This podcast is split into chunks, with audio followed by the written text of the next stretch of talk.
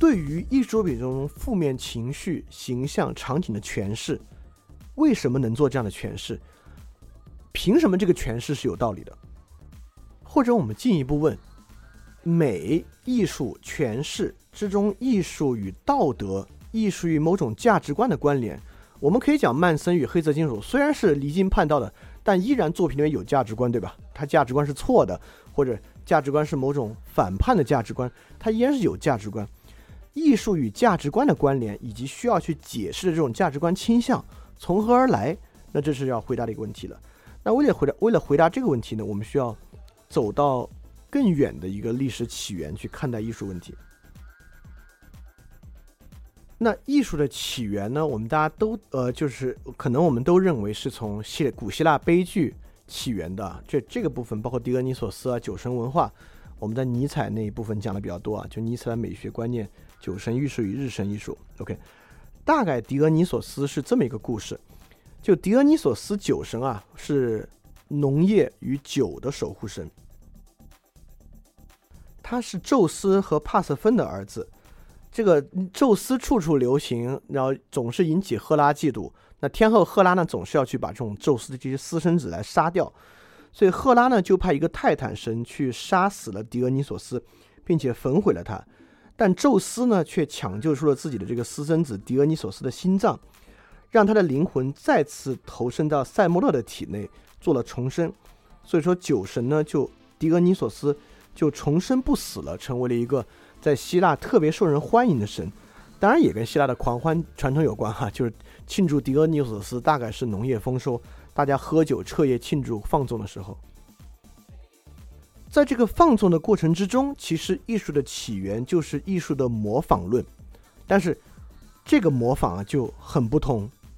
人们透过悲剧，我们知道古希腊悲剧大概指的就是人啊无法脱离自己的命运，一个英雄非常强大，但再强大也在命运之中。呃，我们会觉得这太人性了吧？这是这怎么是模仿自然？模仿什么自然了？我们也知道，那个时候人对于自然的看法跟我们今天对自然的看法当然是不一样的。那会儿自然当然是泛神泛灵的，或多神主义的。那那会儿模仿的自然，模仿的恰恰就是狄俄尼索斯，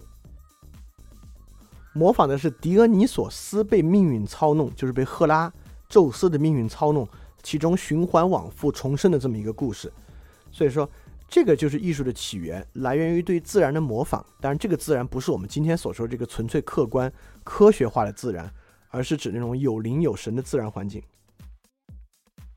那比如说著名的悲剧啊，我们大家可能可能听说最多就是《俄狄浦斯王》，就是索福克勒斯的悲剧《俄狄浦斯王》，就是娶母弑父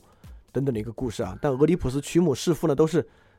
他自己不知道的，无就这样就娶母弑父了。所以最后俄狄浦斯在知道自己犯下这种恶行之后呢，抠瞎自己的双眼，然后让侍卫把城门打开，让其他人看到自己是盲的，自己是不见光的。因为自己的生活已经堕入了完全的黑暗，因此抠瞎双眼，透透过这个来表明这样一个故事。所以说，大概古希腊悲剧故事讲的都是，嗯，有的地方呢是讲一个英雄，呃，毕竟要坏，有就是好人没有好报的故事；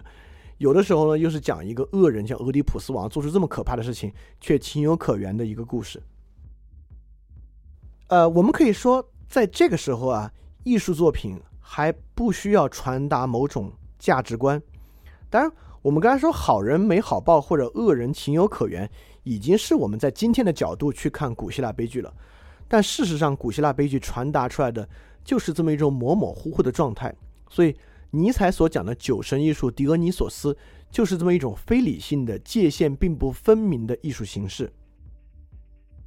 包括我们在在讲人生的意义，应该是讲人生的意义吧？还还是讲那个伦理啊？那部分我们讲过美迪亚的故事，也是一个著名的悲剧。那美迪亚呢是一个野蛮民族的妻子，那她的这个丈夫呢又进入这个开化社会，攻下就占领这边之后呢，就娶了新的女人。那这个美迪亚呢心生嫉妒，就毒死了自己的两个孩子，为了报复自己的丈夫。这这这就是很很恶毒，很多很恶毒啊！但美迪亚最后呢也居然有了一个善终，类似就是这样的故事，所以。古希腊悲剧并没有想去判断善恶，他就在展示这么一种善恶交织的状态。在他们看来，自然就是这么一种，be the both，就是有点 mixed 的这么一种状态，所以它就是在展示个状态。那分化在于哪里呢？分化在于柏拉图的理念说，就柏拉图在《理想国》之中啊，借苏格拉底之口就排除悲剧，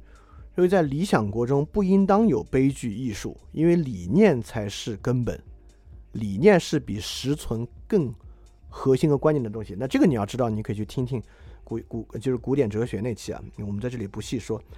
但在这个时候，确实我们知道尼采在《悲剧的诞生》里面讲到啊。正是因为苏格拉底、柏拉图的这个传统的，悲剧就没落了，而这也是文化没落的开始。因此，在这个时候呢，艺术可以说是兵分两路，一路呢就走向模仿，当然，艺术进进一步的再再继续模仿；在另外一路呢，艺术就在描述与表述理念，而艺术模仿这个部分呢，很像我们刚才说的美，它必须表现出美感。那艺术描述理念呢，就很像是我们刚才在讲的艺术里面必须有个什么意义、阐述、价值、说法在里面，就是理念模仿这部分。那贡布里希就是那本非常著名的画啊，就是那个艺术的故事。在艺术的故事里面，贡布里希就把西方艺术发展描述描述成一个不断走向更高级模仿的过程，不断革新模仿的更像自然的过程。比如说，我们知道。呃，文艺复兴时期的透视画法，就是我们能够更好的模仿自然的一个方式，对吧？我们能够画出自然中立体的比例关系。比如这幅名画，就是凡艾克的阿尔诺芬尼夫妇像。这个最值得称道的呢，就是阿尔诺芬尼夫妇背后那个镜子，镜子中呢，画家画出了正在画画的自己。因此，这个空间的构造，就极其的模仿真实的环境。我们也知道，这个我们之前讲文艺复兴也讲过啊，在文艺复兴时期，荷兰画家彼此斗法，看谁能画得更真实。比如有一个画家呢，就画在这个水果上有个苍蝇，旁边的人认为是真的是苍蝇，就拿手去驱赶，就觉得哎呦，你这画的太真了，苍蝇都落上去了，但去驱赶却发现呢，连那个苍蝇都是画上去的，就大为称赞。那另外一个人画了画，邀请别人来看，别人进来一看呢，那画上有一个幕布。就伸手去接那个幕布，一接发现那个幕布是画上去的，他就是画的一个幕布盖在画板上的样子，真到你以为他真的是幕布，要动手去接它啊！这当然都是一些当时的这个故事啊，就说明我们对于美的模仿论啊，已经进展到多么一个成熟的阶段。当我们知道著名的版画家埃舍尔画过一个画，就是拿着球面镜的手，就画家画他自己举着一个表面光滑的球。在那个球上反射出自己的脸和身后的世界，就完全模拟球面上的透视关系，这个就更是超级超级高超高超的这个模仿技法了。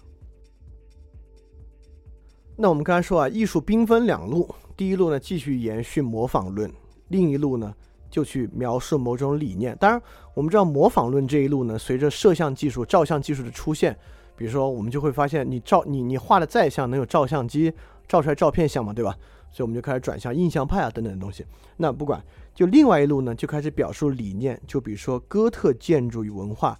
呃，因为我们知道这个这个东西呢，直接跟基督教有关，因此啊，所有哥特建筑呢，表达的就是基督教之中的善。所以说，我们就要问了，那善是怎么样蕴含在自然之中，被表述为理念？这个过程是什么样的？什么叫做一个艺术作品蕴含了善？那么就有后世的人评价，就是图中这个教堂，就是夏特尔大教堂，法国的，就说，如果柏拉图的宇宙并没有蕴含在夏特尔教堂之上的话，哥特艺术便不可能存在。就著名的中世纪经验哲学家阿奎那也说，如果善和统一一样，美也是上帝一种本质或超验的属性，人类的艺术作品应该模仿和渴望获得上帝的绝妙属性。中世纪的人们要建造像大教堂那样的美，为此他们遵循三条基本原则：比例、光线和预言。所以你发现在这里模仿已经跳出了对于自然界外观的模仿，开始模仿自然界的什么呢？就是阿奎那说的，模仿自然界的比例、光线以及预言。那这个呢，分别是这个夏特尔教堂的俯瞰图和夏特尔教堂进门地板上迷宫的图。就为什么比例在这个以往的这个美学中啊，或者对于神的世界如此重要？哦，我们讲数学其实讲过，毕达哥拉斯学派最早对于数字比例的重视，就认为宇宙的秘密呢蕴含在数字的比例之中。那柏拉图学员学员入口的话也讲了，就不懂几何者不得入内。在那个时候，认为形状以及形状比例呢，确实蕴含了很多重要的奥秘。我们讲科学哲学大概说啊，就中世纪经验哲学呢，最早在亚里士多德重新被波斯文本翻译，不是呃穆斯林文本翻译回来之前呢，大致都是柏拉图主义的。那柏拉图有最著名的文本，其实不是《理想国》啊，我们都认为《理想国》最著名。我们讲古典哲学讲过一下，其实最著名的、最重要的呢，不真的叫著名啊，最著名的还是《理想国》。柏拉图最著最重要的文本呢，应该是《地脉欧篇》。在《地脉欧》里面有这么一个表述：宇宙是被造的，因为它是有形物体，可见可摸，而可感知的物体总是处在一个生成的过程中，而且是被创造的。第二个问题是，造物主选择哪一种模式来创造宇宙？是永恒不变的模型，还是被创造出来的模型？上帝用永恒的模式来创造世界，创造主必定注视永恒者，因为这个世界是最完美的，而它则是最好的原因。因此，我们的世界是某种模式的母本或影像。要区分模式和母本，对模式的认识和解释也是不变的，而对于生成的物的解释也是近似的。从实在到被造物的过程，也是从真理到意见的过程。那这是柏拉图在《地脉欧篇》里面的一些文本，在这个文本中，当然这里面提到了造物主上帝啊，就这么翻译的。我们翻译基督教也这么翻译，但实际上它的时间呢，比基督教时间要早。那我们知道，基督教对于上帝来讲呢，有著名的呃叫做设计者论，也就是对吧？我们把上帝当做宇宙的设计者，但康德就是一个设计论的一个持有者，因此，呃，宇宙是像一个建筑一样被上帝设计的。因此，我们人在设计空间建筑，就是一个空间设计的时候，它就像上帝设计宇宙这样，需要去参考它的比例与规则。那这样的东西呢，绝不仅仅在夏特尔教堂，对吧？黄金分割，我们对黄金分割的认识与使用，伊斯兰教对于对称的极其强调，包括巴赫的音乐里面的十二平均律与赋格曲。都能够看作对某种比例的追求，以及在比例背后所富有超验价值的追求。所以，我们回到夏特尔教堂啊，从图上就可以看出，夏特尔教堂的俯瞰图特容易看出来，它就是个十字架。就是你去除里面弧形的部分，看最核心的这个矩形的部分，是一个非常规规矩矩的十字架。这个规规矩矩的十字架两边，它的腹膛啊，就延伸出来两个像。呃，与机翼一样的部分，就比喻十字架。如果十字架是一个人的身体的话，那两边呢，恰恰就是人的两只手臂。所以它整个教堂的俯瞰结构就是规规矩矩的一个东西。而那会儿这么做呢，不是因为好玩，因为这样好像有种某种象征意义在里面。恰恰就是要透过这个去模仿上帝造物的结构。那么，同样，光线在这个教堂里面也非常重要。那基督教为什么这么在意光呢？因为我们知道光呢，从太阳太阳发出来啊，是散布开来的，就是普照万物，发散开来。在柏拉图观念之中，有一个非常重非常重要的观念，就是分有观念。分有观念就是上帝是完整的，是全的，而人呢，其他被造物呢，就分了里面的一个部分。啊，那在基督教看来呢，这种分有观念跟这个光就特别像，就太阳呢，它应该包含所有的光，它把光发出来呢，我们收到光呢，就有点像是个分有。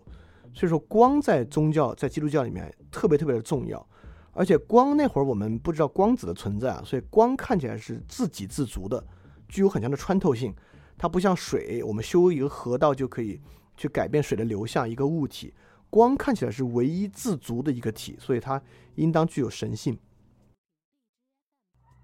所以说，夏特尔教堂非常著名的呢，就是它的教堂的玻璃棱窗，特别是像那个玫瑰型的玻璃棱窗。非常非常非常非常漂亮啊！而之所以要设计这些，就是要去设计光透过教堂的玻璃射进教堂的这个样貌，要去展现刚才说的三个重要的特征：比例、光、预言之中光的部分。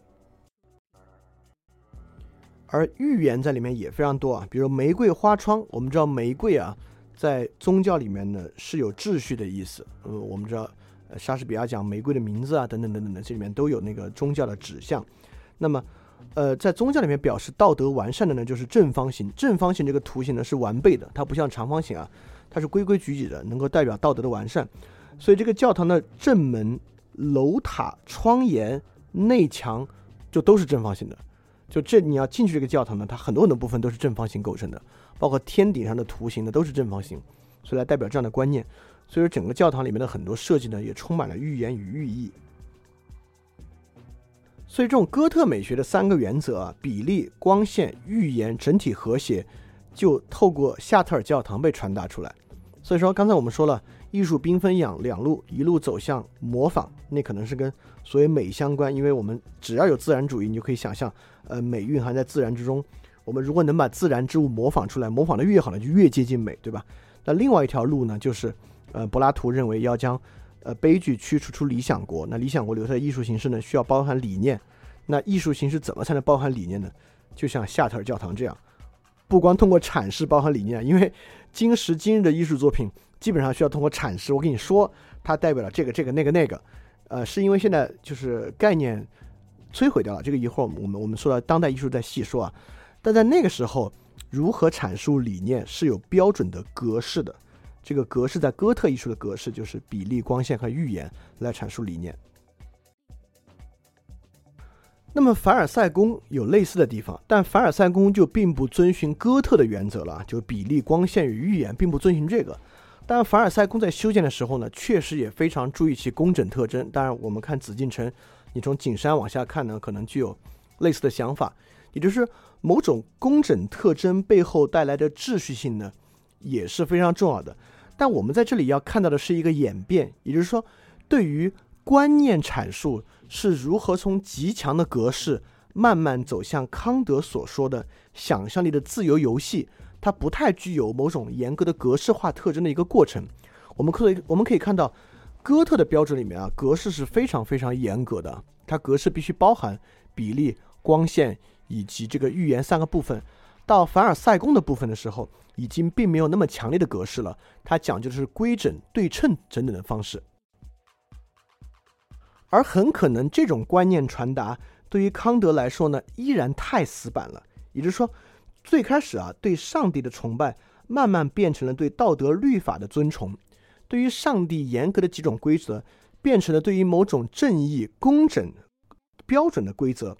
而康德把这种外在的规则和外在的格式。进一步变化了人，变成了人内在这种想象力的自由格式之中。因此，下面那幅画呢，就是一个被看作完美的传达康德理念的画，叫做《吕根岛上的白垩纪悬崖》。因此，在这样的转换之中呢，艺术传达理念逐渐从一个标准的格式性传达过程，崇拜一个至高的存在者，变成合理性、理性至上的属性。变成类似于从呃大教堂到凡尔赛宫，到吕根岛上的白垩纪悬崖这么的一个过程。当然，这个过程如果你听过之前的，你应该非常敏锐的发现，这好像跟福柯所讲的认识型的三个转变过程，以及我们在语言学那章讲的能指、意指、随意性符号的转换过程，好像有很多内在共通的地方。但如果你在这里已经想到了语言学那里能指与意指符号自由转换的部分，和福柯讲的认识性转换，甚至你可以去想科学、哲学革命范式转换的部分，那那这些知识说明融通起来了。我我们当然做这个知识分享一个非常重要的目的，就是希望让这样的知识能够慢慢融通起来。那你看待很多问题的时候，你的视角是非常非常棒的一个视角。所以说，透过这样的过程，艺术对于观念的传达，慢慢通过外在格式。走向内在格式的一个过程，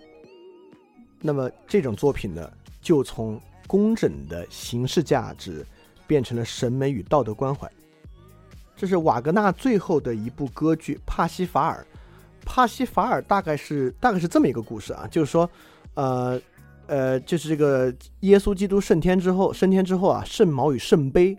被一个大天使所呃拥有。他在地上的守护这样的一个圣矛与圣杯，他也有一帮这个美男子啊，是他的一个骑士团，在保护这个圣矛圣杯。有这么一个年轻人呢，他特别想找到这个圣矛与圣杯，但在通过试炼的时候呢，却失败了。失败之后呢，他恼羞成怒，就在这个大天使的这个堡垒城堡旁边啊，修建了自己的城堡，找了很多这个妖艳的妇人，专门诱惑出城而来的这个骑士。这些骑士被这个这些妖艳的妇人诱惑堕入性欲之后呢，就成了他自己的随从。那么有一天呢，就有这么一个纯洁的人，就是帕西法尔。帕西法尔，那我们就不不不不细说了。反正经过复杂的过程，然后帕西法尔这个这个那个那个坏人啊，也派了一个妇人来诱惑帕西法尔。这个妇人还很有渊源，就是在耶稣基督当时背十字架走向骷髅地的时候，没有可怜他，反而嘲笑他的一个人，就这么一个最最最恶毒的人，他就来勾引这个帕西法尔，但却失败了。这帕西法尔看出他的善良所在，是帕西法尔战胜了那个恶人，拿回了圣矛，但经历了很多很多苦难啊。回到天使堡的时候呢，也将圣矛与圣杯。重新回归了这个天使的控制，也解救了那位诱惑他的妇人的这么一个故事。这就是瓦格纳的最后一部歌剧，也是跌宕起伏啊，在音乐造诣上呢，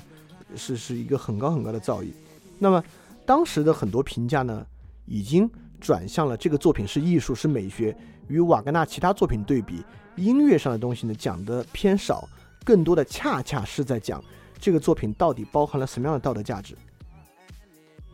很多人呢是极其崇敬他的道德价值的。这部歌剧啊，《帕西法尔》在一二年在北京保利剧院也演过。在当时演的时候呢，我还搜到当时的海报，就对这个作品啊体现出崇高的道德价值，是顶礼膜拜。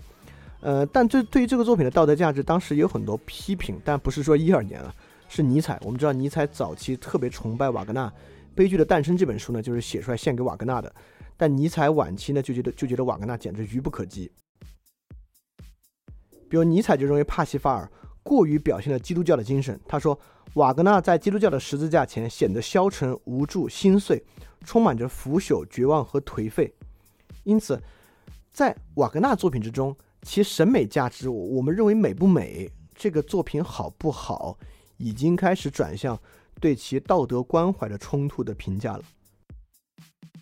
所以，所以，所以可以说，艺术在模仿的这一支啊，慢慢从模仿自然。呃，那是一支，那走向这个呃内在关怀或者内在的价值的这支呢，就从格式性的神学价值转向了某种审美与道德关怀中间结合的一个色彩。那今天不管你是呃一个保守的画作，还是黑色金属，还是 Marilyn Manson，你其实都是在做某种内在的道德冲突，只是说你在选边站，你在选这边还是选那边。所以说，真正那种处于中间地带的模糊性的作品的，反而是像卡夫卡那样的作品，对吧？我们上次讲卡夫卡讲了，所以卡夫卡其实是真的一种很具有革新性的一种新作品形式啊。他并没有选边站，他不选任何一边，而是直接重新回归到尼采所非常非常崇敬的模糊性。当然，我们讲卡夫卡也讲了，卡夫卡深刻的受到尼采与科尔凯郭尔的影响。所以，通过卡夫卡，我们也可以感受到啊，我们讲了艺术里面所需要蕴含这种阐释与道德价值。不一定是要展现出一种主流道德或者反主流道德两种可能性，它还可以具备新的可能性。当然，我们讲道不道德、善不善良呢，听起来都是一个还蛮老土的东西了。所以说，越走向现代，艺术所具备的这种价值的冲突啊，很多时候并不是道不道德价值冲突，而可以变成新的价值冲突。所以，我们再开始介绍下一位。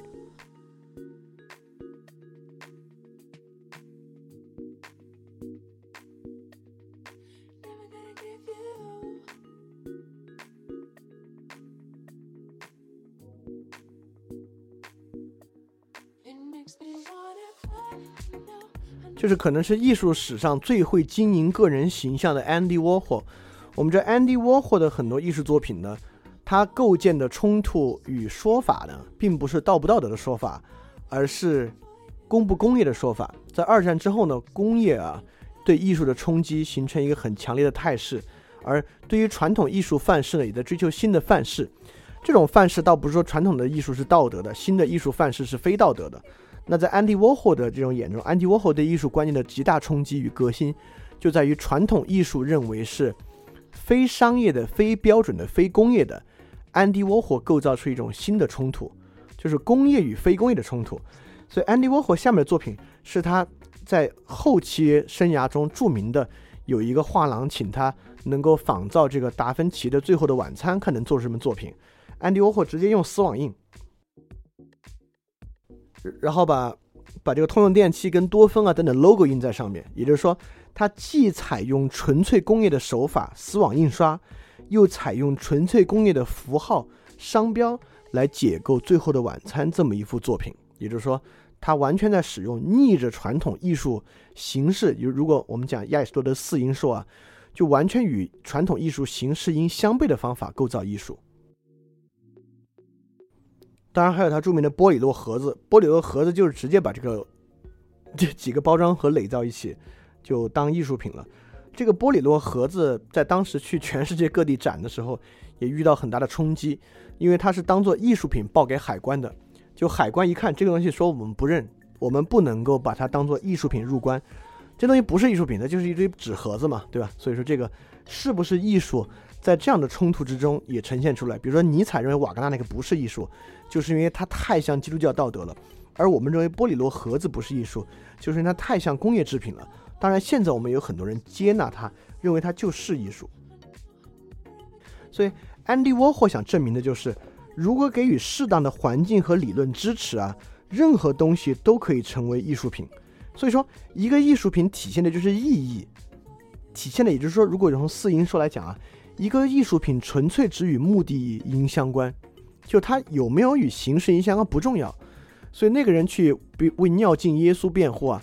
他美不美，是不是一个精心设计的作品？如果在安迪沃霍的眼中认为你要这么辩护，就还是太传统了，落入窠臼了。你根本不必讲，你就讲目的因，它到底是不是一个艺术的目的就可以了。所以说，在这个时代呢，再去用什么美啊、形式啊来限定艺术。就显得非常狭隘，但是呢，它也走向一个非常重要的部分，也就是说，如果现在在哪个报刊亭旁边啊，我们把安迪沃霍这个玻璃罗盒子艺术品摆在那旁边，大家从旁边经过都不会看到它。也就是说，我们比如摆一幅画，画的极其精美，那任何人可能都会驻足观赏或者被其吸引。如果一个艺术作品要抛弃其目的因，那就极其强，抛弃其形式因啊，就极其强烈的需要阐述。那我就拿刚才那个《最后的晚餐》举例子，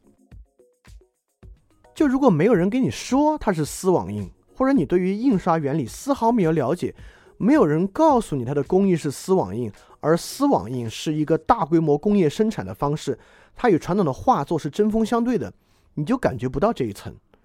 你感觉不到这一层呢，就没有这个阐述，没有这个阐述呢，你很可能就不把它来当艺术作品看，你还以为是谁戏仿的东西，也就是说。仅仅具有目的的东西，就强烈的需要阐述。那我们就要问了：阐述到底如何可能？为什么我们可能进行这样的阐述？那这里阐述，我们自然的会发现，它其实有几种不同的领域，对吧？这个很重要啊。一种领域呢是作者的阐述，比如说尿镜基督，他的作品在这儿是耶稣在尿里面泡着，那。必须作者自己出来说，或者批评家出来帮作者说，我这个东西是讽刺基督教的世俗化与商业化，不是反对基督教。因为在普通人看来，把圣像泡在尿里面呢，你就是在亵渎耶稣基督了，对吧？但相反，安迪沃霍这个东西呢，也许安迪沃霍自己不用说，但多芬的商标和通用电气的商标呢，你能够识别的出来。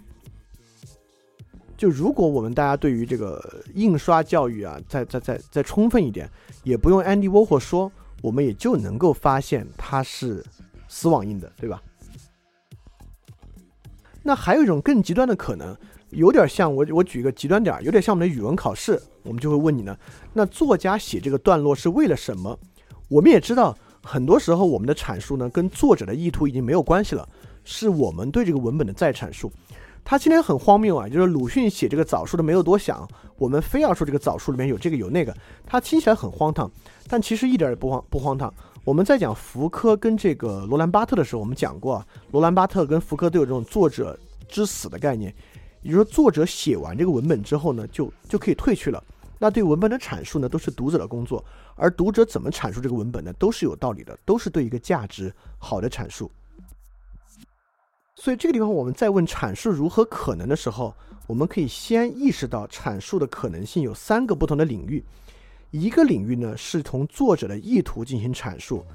第二个领域呢是通过公共常识进行阐述，就像尿液是亵渎，就像丝网也是工业制品，对吧？这个作者也不必说，呃，读者也不必说，只要你了解了这个东西，你就能达成共识。第三个呢，就是读者或者观看者对它进行阐述。那，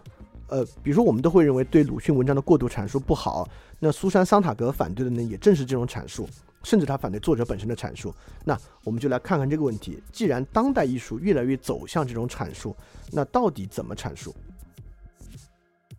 那这种说法，认为读者可以进行无穷的阐述的说法，其实应该指的是，我们可以不必借助任何背景，读者可以自由阐述。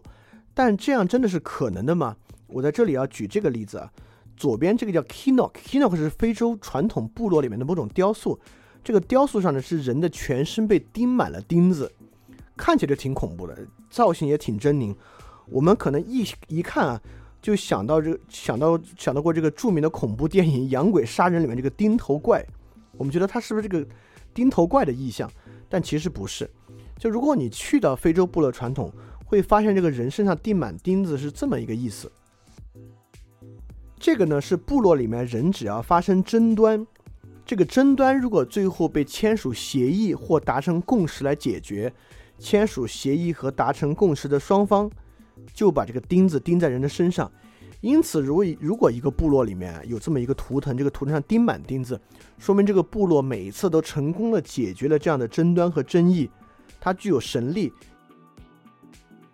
预示这个部落本身自己非常强烈的这种和平和和谐的色彩。也就是说，你看，我们不借助这个部落背景的时候，我们就拿钉头怪去想，那我们觉得这肯定是个非洲哪个邪教仪式里面用的娃娃，对吧？身上钉钉子。但其实了解背景之后，我们会发现，哦，其实是个好东西。也就是说，不借助背景的自由阐释并不存在。你 你如果没有非洲部落的背景呢，你就往钉头怪的背景去想；你就这样身上钉钉子呢，你就往巫毒娃娃的上面去想，对吧？所以没有一个东西是不借助其他背景想象的。比如说，我们现在讲呃项羽，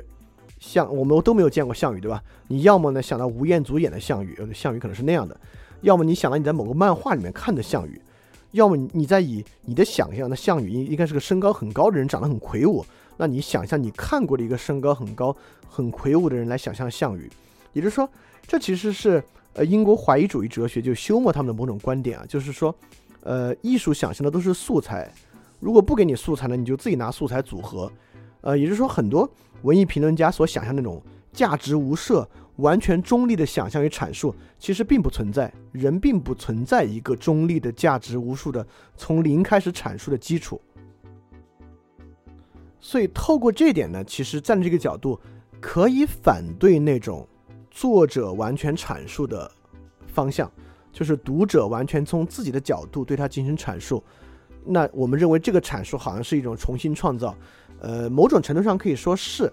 但由于读者本身蕴含的背景，特别是现代社会所有人所蕴含、所占的那个背景呢，未必能好到哪儿去，所以未必能够有多好的阐述啊。所以在这个情况之下，借助原始背景对其进行阐述也是非常重要的。那在艺术作品之中呢，原始背景就与作者本身的意图有非常非常强烈的关系。所以如果作者这个事儿呢，就是挥毫泼墨、胡画的，一点想法也没有，那你要对他做任何进一步的阐述呢，确实显得有点荒唐。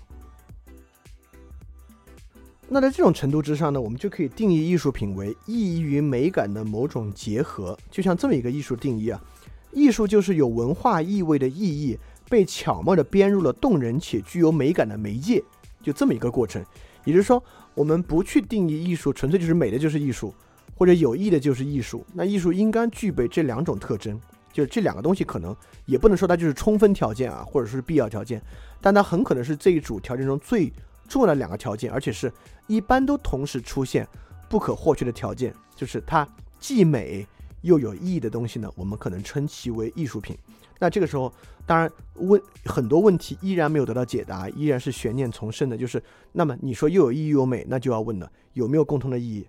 有没有共同的美？甚至说呢，有没有共通的对意义的阐述方式与格式？让我们说这么阐述就叫有意义，那样阐述呢就叫没有意义。那讲到这儿，你应该能够开始有一种敏感啊，就是美感这部分，我们先可以暂时不说，至少意义这部分呢，基本上讲进入了语言学的领域，也就是怎么有意义，怎么阐述有意义，有没有共通的意义，如何阐释意义，基本上就是个语言学的工作。好，这我们说一一周讲完的，一周讲不完，还是要讲两周。我觉得特别特别好。我们刚好讲的这个话头上就是如何阐述意义，那么刚好就引入了现代对于艺术的作品，因为整个现代艺术可能最大的争论与核心就在于意义阐述，因为现代对于意义的阐述，这个语言系统变得极其的庞杂，极其的混乱，对艺术的定义呢也变得极其的丰富。所以说，我们如何站在现代社会的基础之上来看待艺术的意义阐述这个问题，是一个非常有趣的话题。那整个，那我们只能下周再说了。整个下周，我们整个下周讲的问题就是意义阐述这一个问题，我们就来讲现代艺术的意义阐述的问题。这其中当然也包罗万象，包含了现代社会对于个人认可啊、社会权利啊等等一系列的话题，都可以通过它反映过来。所以说，那这周我们就讲到这儿。关于意义阐述的部分，我们下周再说。那我们这周就大概到这儿，感谢大家的时间，我们下周再见。要记住，敢继续去相信。非常感谢你收听本节目。如果希望每周一加入微信群，跟我们一起学习，提出问题，看到每次分享的 keynote，可以微信添加“想借 Joy Share”，想借的拼音 x i n g j i e，Joy Share j o y s h a r e。并说牛津通识读本，就可以被我们拉入群中，每周一起学习了。欢迎你来。